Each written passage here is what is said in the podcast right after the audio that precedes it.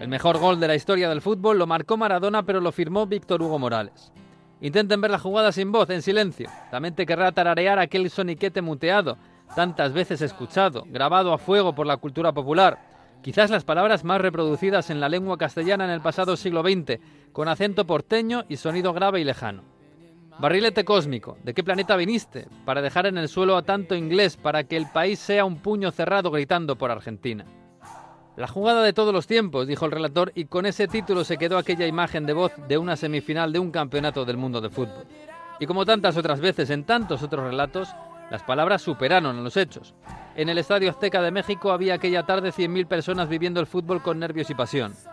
La jugada la gritó más de la mitad del aforo, pero ninguno de ellos se dio cuenta que había presenciado el momento más famoso de la historia del fútbol, porque ninguno había escuchado aún a Víctor Hugo Morales.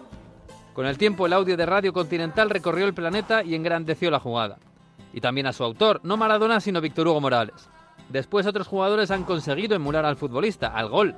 Lo hemos visto en Messi o en Wea, incluso antes Cruyff, que inventó una jugada parecida que terminó en penalti. Pero nadie ha conseguido imitar el relato. Hoy pocos lo saben, pero aquel apasionado relator de radio argentina no es argentino, sino uruguayo. Un periodista, locutor y escritor, o sea, un hombre de letras del Río de la Plata. Empezó muy joven en la radio uruguaya, donde trabajaba mientras jugaba con su equipo de fútbol amateur recorriendo su pequeño país cada semana. Como relator se hizo popular pronto y pronto empezó a buscar líos con las autoridades de la dictadura militar. En una entrevista a un jugador, este mandó un saludo cariñoso a un preso político, algo que alabó el periodista. Allí empezaba una vida de problemas políticos y vetos poco efectivos. En Uruguay fue detenido cuatro veces y encarcelado. Se prohibió su voz en la radio, así que decidió emigrar a Argentina y comenzar de nuevo. Allí se hizo grande con el micrófono, en la radio y en la tele, en fútbol, política y cultura.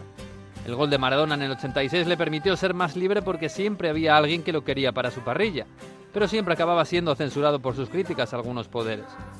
Amigo de Maradona, izquierdista señalado, viajó a Venezuela para relatar el Mundial de 2014 con el Pelusa y sigue hoy dando voz a la actualidad y al fútbol, ya pasados los 70 años de edad y las 5 décadas de fútbol mundial.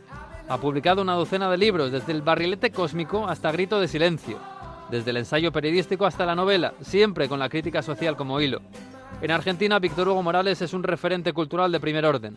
En el resto del mundo hispano, es la voz sin la cual el gol más famoso de la historia no sería para tanto.